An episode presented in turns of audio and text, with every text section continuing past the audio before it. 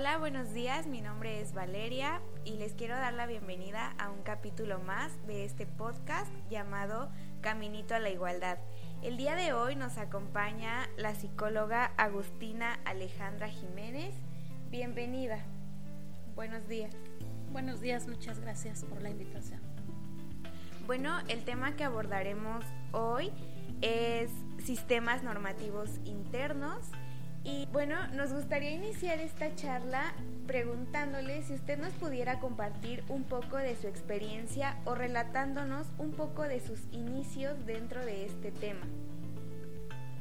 Bien, eh, yo inicié mi trabajo social en 1994 en la Ciudad de México en temas de la mujer en población vulnerable, más bien en temas de en temas indígenas de mi lengua materna y pues en la Ciudad de México pues hay muchísimas mujeres eh, indígenas que enfrentan situaciones difíciles.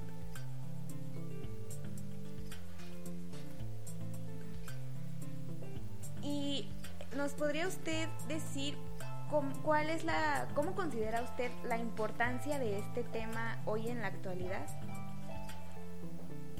Ah, para mí es muy importante el tema de la igualdad en sistemas normativos indígenas o temas de o sistemas normativos internos.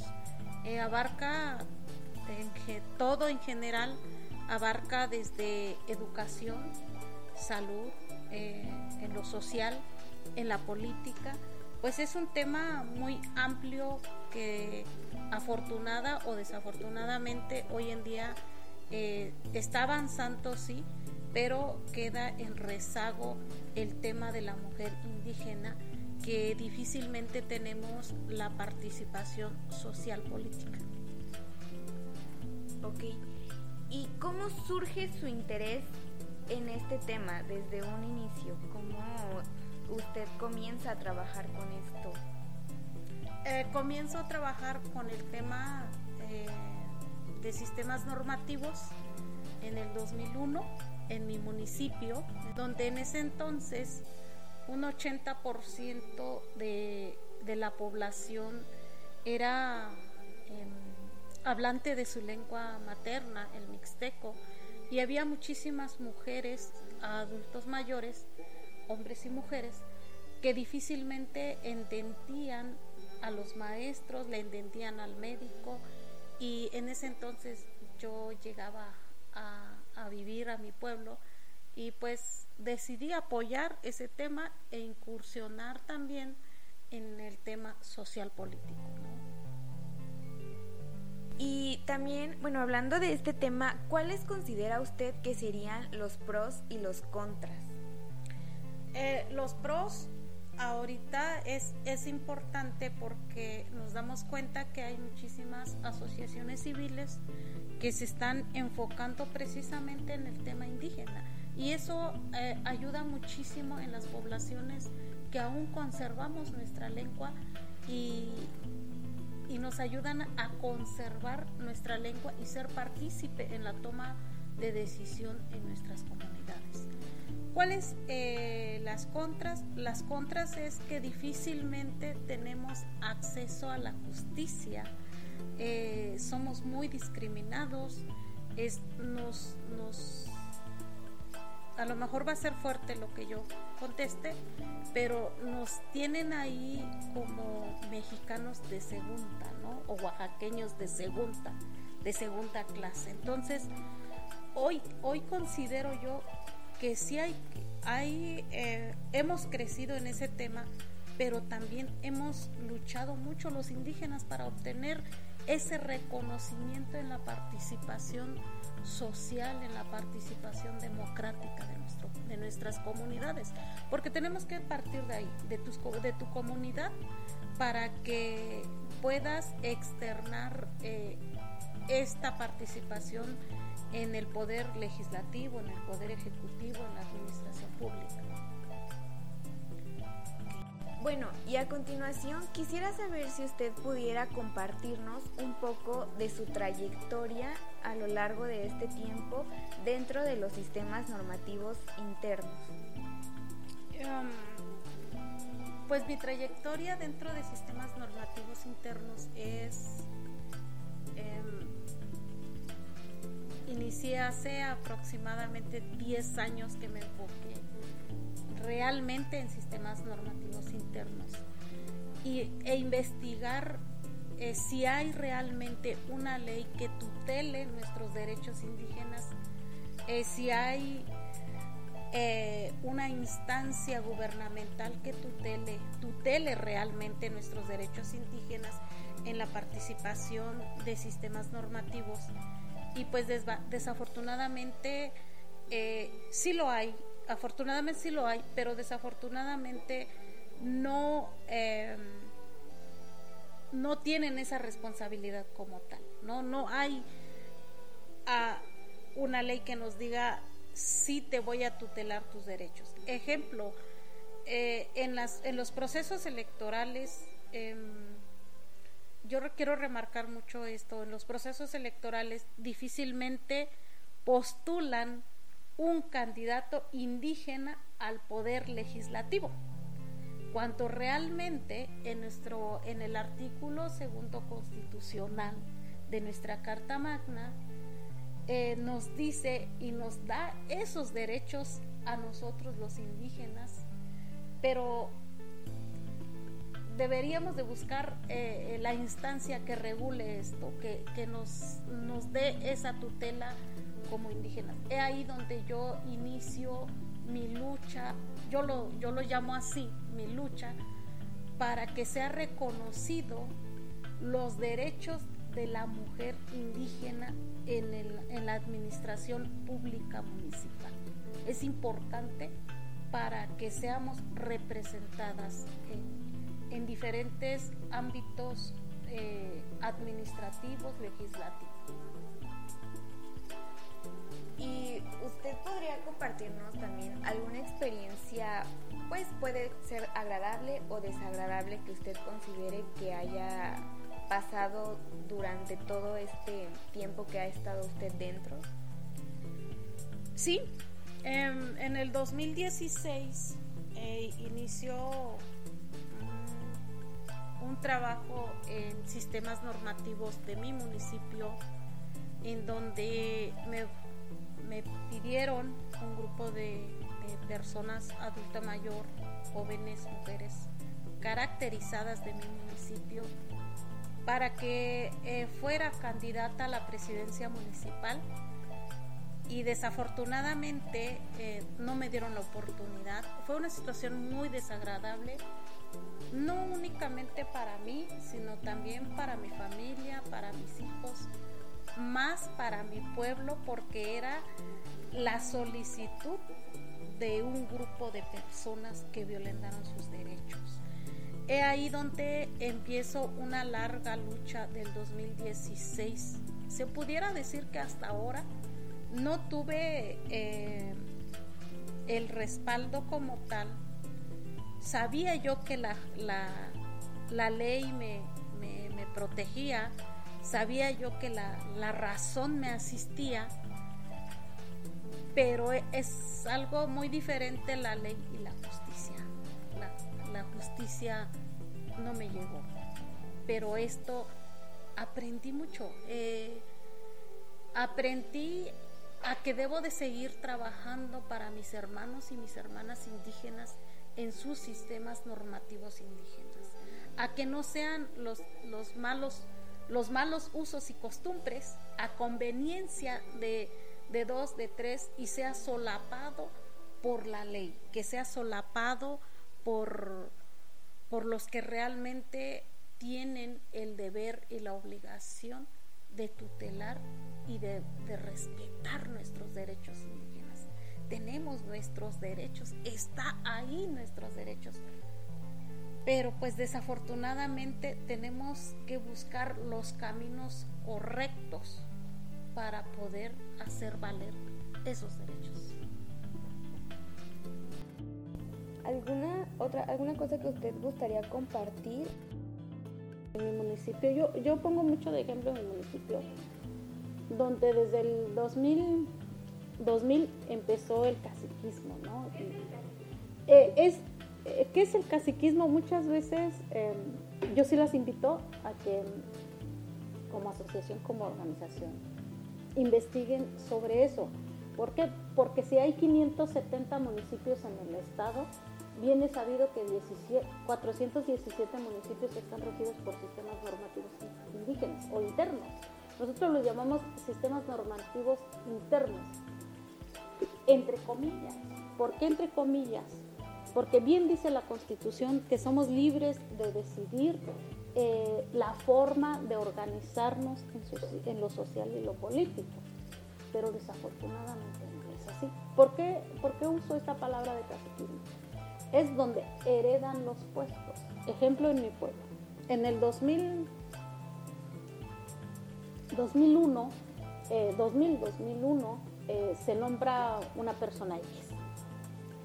Y de ahí sale esta persona eh, le hereda el puesto a su primo, sale el primo, hereda el puesto al otro primo, sale el otro primo, le hereda el puesto al compadre, sale el compadre y sucesivamente. Sale el hermano, pero hay una cabeza, una cabeza que está aquí en el estado de Oaxaca y tiene un poder político, un poder político enorme.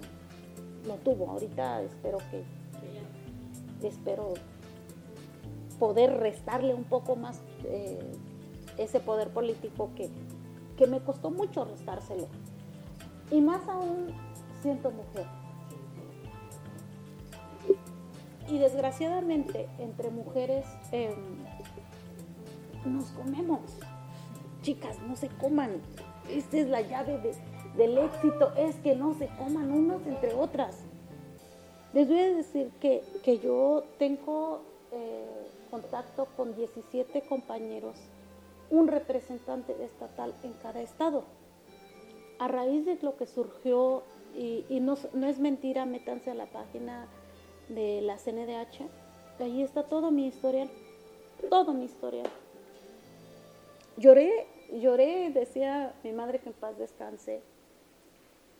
Poco me faltó llorar lágrimas de sangre, pero no me derrumbé.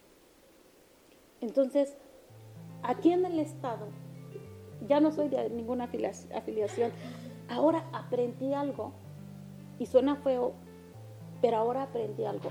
Ahora eh, voy a ver por mis propias conveniencias. Si yo estoy bien, le voy a dar a todos los que están a mi alrededor una mejor calidad, a lo mejor laboral, vida, salud, no sé. Pero si yo estoy mal, no puedo darle a ninguno de los integrantes una calidad de trabajo, de vida, de salud. No lo puedo dar porque estoy amarrada. Yo necesito lo que tú necesitas. Decía mi mamá, el hambre se juntó con la necesidad. Entonces, eh, es ahí donde, donde viene el caciquismo. Sale esta persona, mete a su primo, hoy, hoy está su sobrino, que afortunada o desafortunadamente también es pariente político mío es, este es sobrino del papá de mis hijos. Entonces, de 20 años para acá, se ha heredado el puesto uno tras otro, tras otro, tras otro. Yo le decía a Fernanda, a Fernanda pues nos une un parentesco también.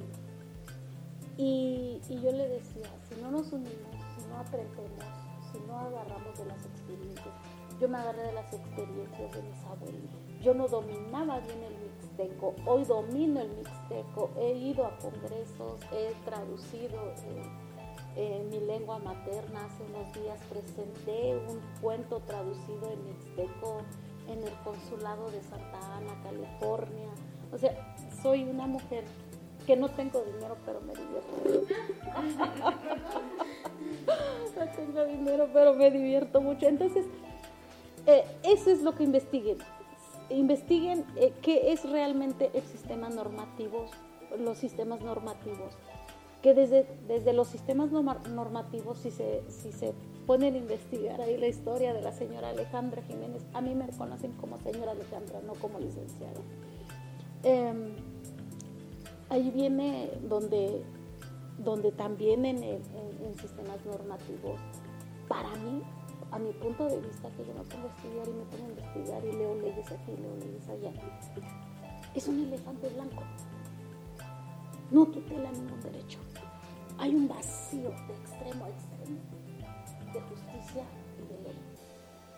Ahí te van a decir, en una mesa de trabajo te van a decir, pues aquí nosotros somos mesas mediadoras nada más. Nosotros mediamos, pero no tenemos la calidad para, para hacer alguna observación al presidente.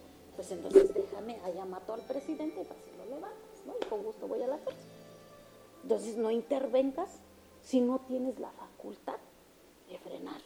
No intervengas si no tienes la facultad de tutelar mis derechos indígenas. Entonces, hay un vacío, pero bueno, ese es otro, otro tema como que ya más fuerte, ¿no? Y ahorita pues, pues estamos trabajando en, estas, en, estas, en estos temas muy fuertes. Eh, próximamente quiero hacer una conferencia, una rueda de prensa, donde, eh, donde también em, hacer un pronunciamiento donde la mujer indígena merece realmente que los partidos políticos las postulen y tengan la representación en el Congreso del Estado, porque no lo tenemos. Hay muchas que dicen soy indígena, sí. A ver, háblame el mixteco. Decía mi tía, la abuelita de Fer, decía, a ver hija, eres indígena, échame las tortillas de trigo. realmente no se trata de que vaya yo de Oaxaca viva yo en Oaxaca, nazca yo en Oaxaca y vaya a querer ser presidenta municipal y diga yo, soy indígena. No estás viviendo exacto. Entonces, esa es una parte donde sí, sí, sí. Es fuerte. Es, el tema indígena es muy, muy amplio, muy, muy amplio. Nuestra, mi trayectoria ha sido muy difícil. Eh, todo esto lo reforcé pues a raíz de que el padre de mis hijos eh, enfrentó una situación política muy fuerte donde se inmiscuyó todo una esfera política y desafortunadamente yo por ser esposa eh, pagué las consecuencias de, esto, ¿no? Entonces la Procuraduría, la Fiscalía, todos me investigaron hasta los zapatos porque pues, se supone que yo tenía el dinero que supuestamente el señor robó, simplemente el señor no comprobó y quieras o no, un peso que toques y no lo compruebes es desvío de recursos. Entonces, son situaciones muy, muy complicadas que me orillaron a mí a, a, tomar esta decisión. ¿Cuántas mujeres como yo enfrentamos día con día situaciones así? La violencia política, la violencia familiar, la violencia psicológica, la violencia económica. Y, y, no, lo, no hay quien nos que nos apoyen, ¿no? Por lo menos que nos, digan, ¿no? Lo decía yo, a ver, pues dime para dónde voy a caminar, ¿no?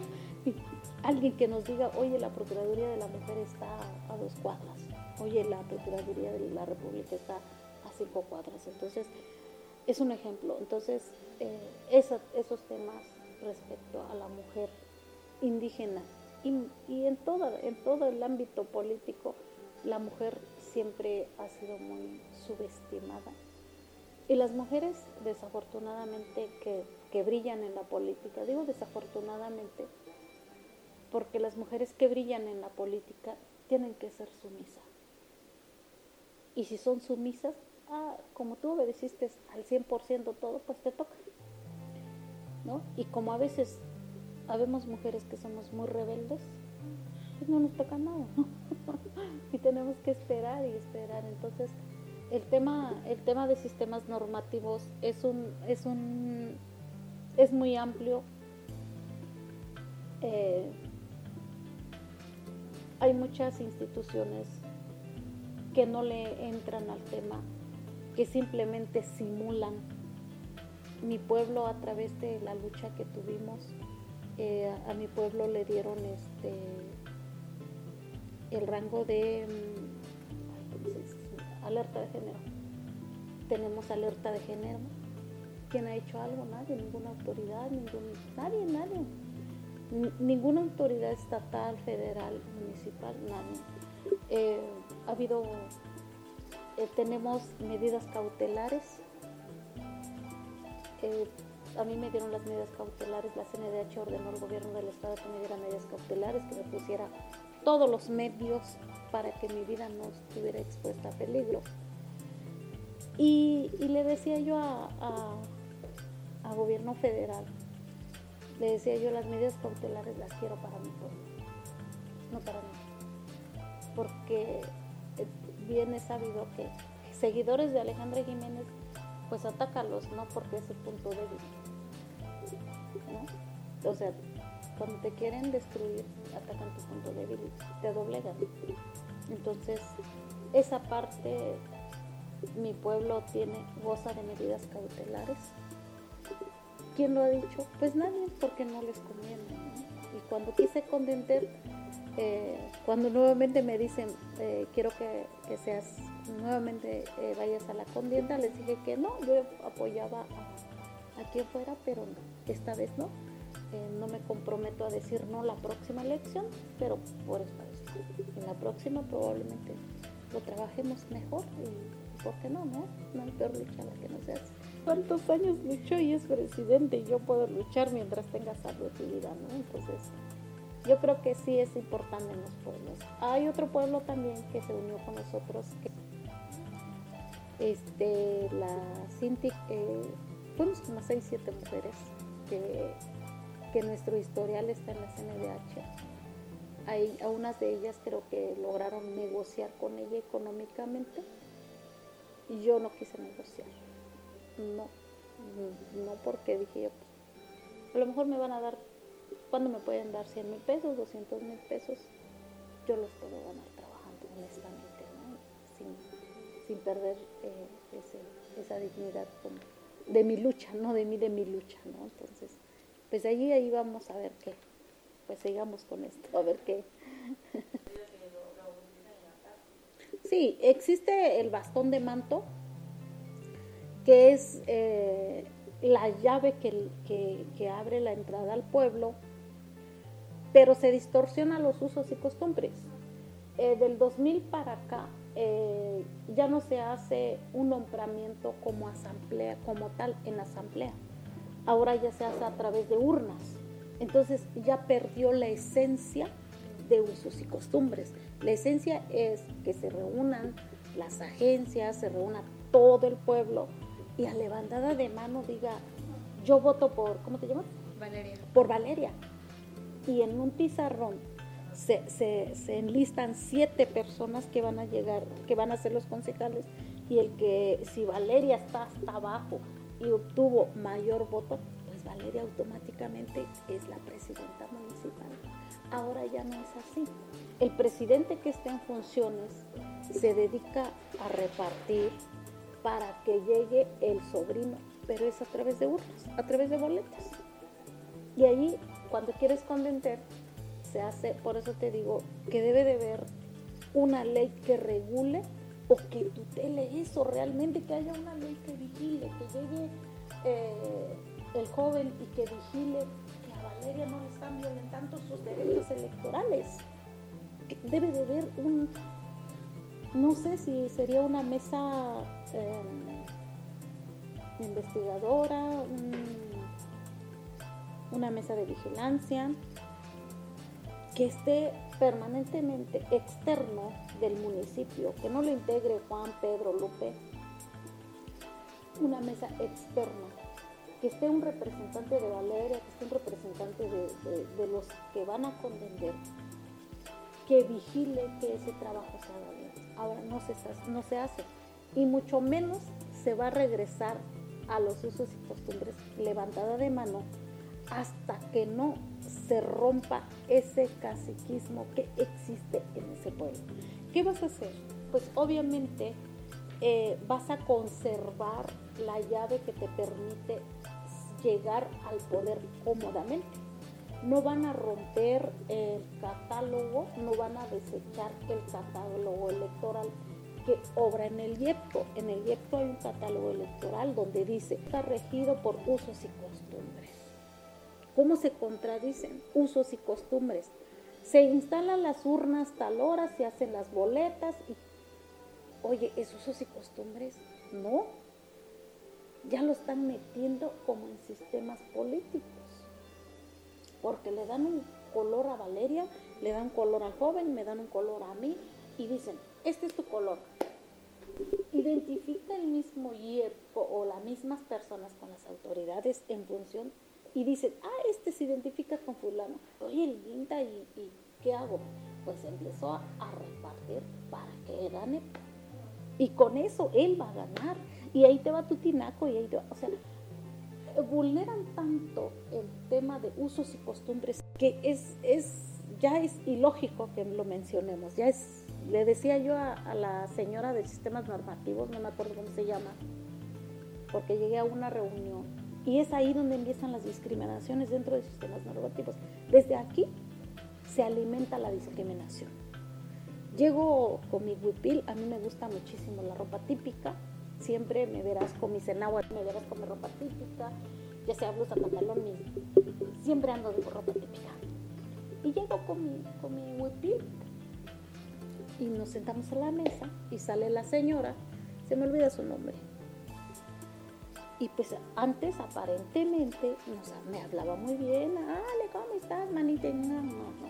Cuando llegamos, llegamos a la mesa de diálogo, eh, llegan mis, compañeras eh, conmigo, pues aunque vengamos de un pueblo, también te sabes arreglar aunque vivas en un pueblo, aunque vayas a cuidar tus borregos, pero te levantas las pestañas y vas, ¿no? Entonces llegan las señoras más o menos arregladas y dice la señora, ¿esas son indígenas? Pues yo no creo que sean indígenas. Oye, ¿qué importa cómo vengan vestidas? Importa de dónde vienen, eh, dónde nacieron, sus raíces, sus culturas. Eso es lo que deben de ver. Más no que ven que ella de zapatillas de aguja, a lo mejor camina muy bien entre las piedras con sus zapatillas, ¿no? Entonces, ahí empieza la discriminación. Y más siento de sistemas. Dice, pues la señora Alejandra ha traído un huipil que ha de costar como 5 mil pesos. Pues a lo mejor cuesta 10, pero a mí me costó o cuesta 20, pero a mí mi esfuerzo me costó, ¿no? Entonces empieza la discriminación por el simple hecho de vestir o el simple hecho de hablar. Ahora, cuando empiezas a hablar nosotros los indígenas, cuando hablas tu lengua materna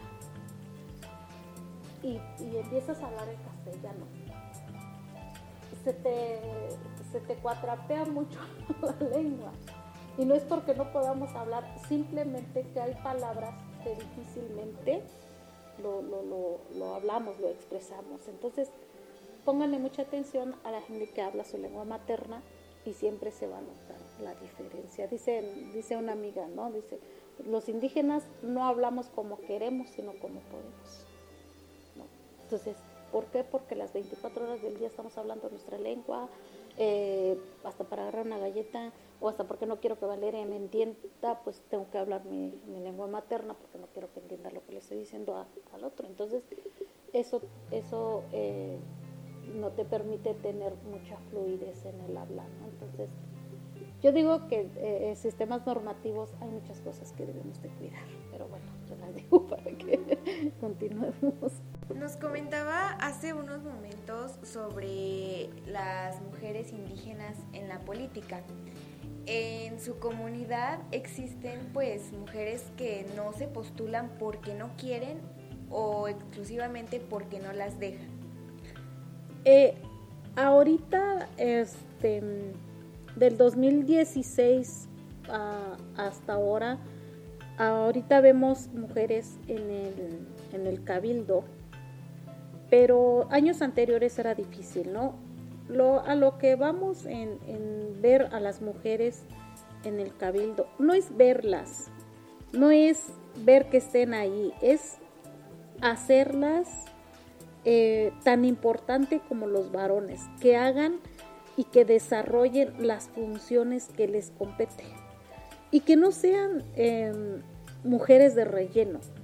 Eh, en nuestros sistemas normativos indígenas, yo no puedo decir que sistemas normativos indígenas aún aún existe en mi comunidad o en mi pueblo porque se desvirtuó, se corrompió desde el momento que se tomó la decisión de que las elecciones fueran por urnas.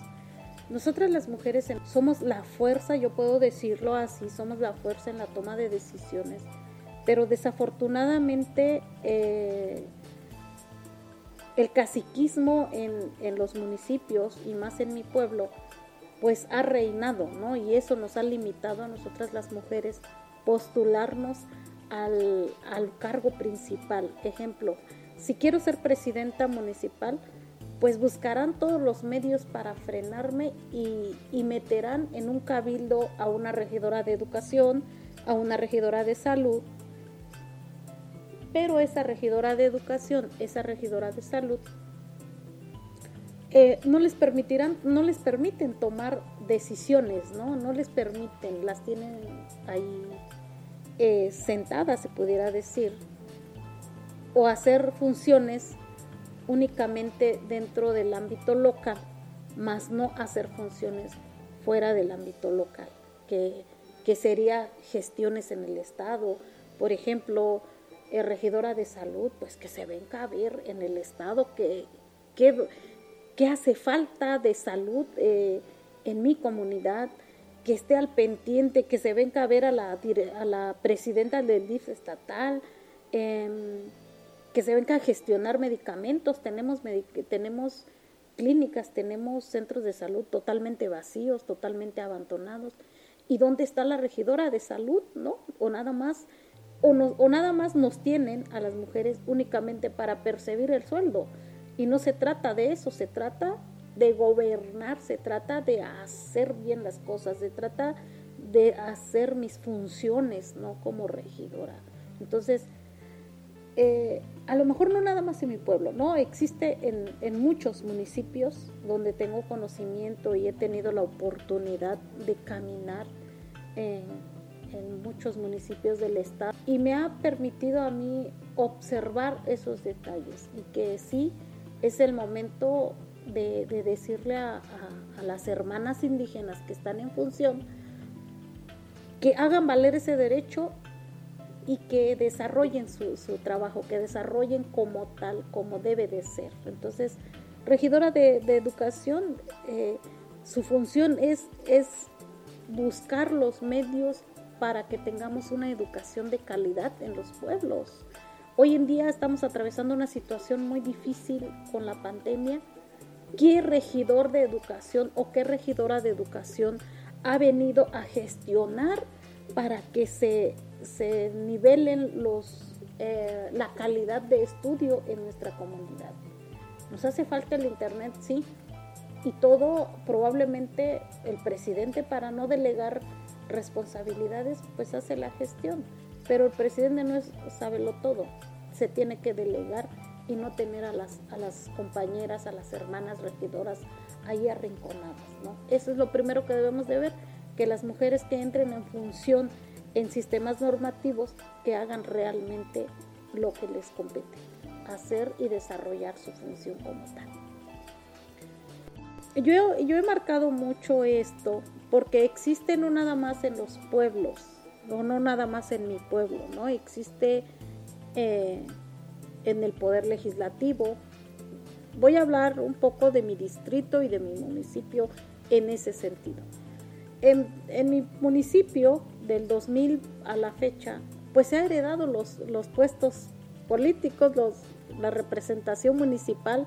El presidente que sale deja a su hermano, deja a su primo, deja a su compadre, deja a su tío y se va heredando el cargo eh, en la presidencia y eso es lo que debemos de, romper, eso es lo que debemos de, de buscarle una salida más, ¿cómo decirlo? Una salida más viable y que todos los ciudadanos y ciudadanas tengamos la oportunidad de servirle a nuestro pueblo, no, nada más una familia para mí ese es el caciquismo, ese es el que yo pongo a mi amiga, pongo a mi primo, pongo a mi a mi tío, a mi hermano y sucesivamente. Y lo mismo está pasando donde dos personas específicas han, este, se han heredado el puesto de diputado, ¿no? Hoy, hoy me voy de diputado y te dejo la presidencia, mañana me voy a, a la presidencia y te dejo la diputación.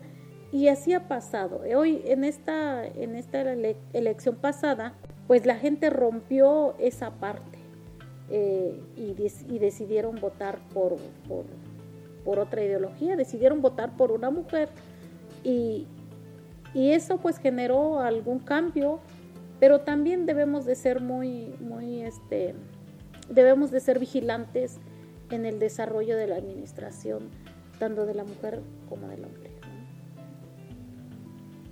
Perfecto. Bueno, con todo lo que nos ha comentado usted, yo podría decir que usted es una mujer sumamente resiliente después de todas las pues las adversidades que ha enfrentado durante su trayectoria dentro de este tema. Eh, y quisiera yo por, último eh, preguntarle o decirle que si nos podría usted dar un mensaje para todas las personas que nos están escuchando sobre este tema de los sistemas normativos internos, sobre las mujeres en la política y pues los temas que hemos estado abordando durante esta charla. ¿Qué nos diría usted? Bueno, pues yo diría que en el tema de sistemas normativos indígenas, em, las instancias competentes, pues que hagan, que visualicen más eh, la violencia eh, política de los, de los sistemas normativos, que busquemos los medios, las estrategias para que ya no se siga violentando los derechos humanos eh, de las mujeres, de los hombres, de los jóvenes indígenas. Y para las mujeres, las mujeres en política, em, para mí la política es un arte, para mí la política es eh, servir. Eh, para mí la política es ayudar, es hacer el trabajo social, es darle fortaleza a las personas que, nos creen. Y yo invito a, las mujeres que hoy en día incursionan en, dentro de la política y algunas otras eh, compañeras que desean este, en esta contienda 2021 pues, pues que primero que nada em, identifiquen la parte vulnerable de la sociedad para que de ahí partan a hacer un proyecto municipal, un proyecto legislativo, un proyecto gubernamental. Y, yo creo que si visualizan bien eh, el tema de la participación de la mujer en la política, eso, eso les ayudaría muchísimo a hacer una labor dentro del poder donde se desempeñe. ¿no? Yo las invito a que piensen, a que analicen, a que investiguen y, que, y por qué no decirlo, a cultivarnos y a ser solidarias entre nosotras las mujeres. A que vernos como mujer triunfadoras, pero tomadas de la mano. Si una mujer crece, a que impulsar a que siga creciendo, porque si una mujer crece, crecemos todas. Yo las invito a que si una mujer está creciendo, a que ayudarlas, a que, pero también a que ser vigilantes de su actuar. ¿Para qué? Porque no se nos olvide también que es muy fácil perderse cuando ya estamos en el poder. Entonces, hay que buscar esa solidaridad, a que, a que este, buscar em, que hay que buscar más o ser más consciente y tener más calidad humana. Que no nos gane la, que no nos gane el temperamento político, que nos gane la calidad humana.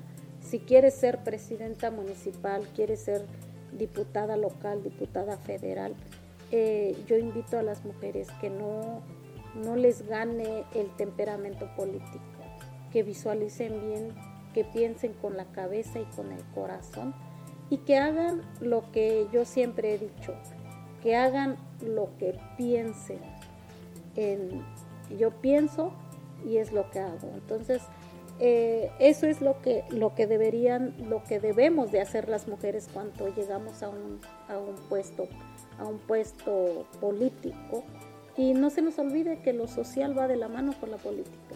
En sistemas normativos eh, hay muchísimo que hacer, hay muchísimo, hay mucho vacío de, autoridad, mucho vacío de, de leyes.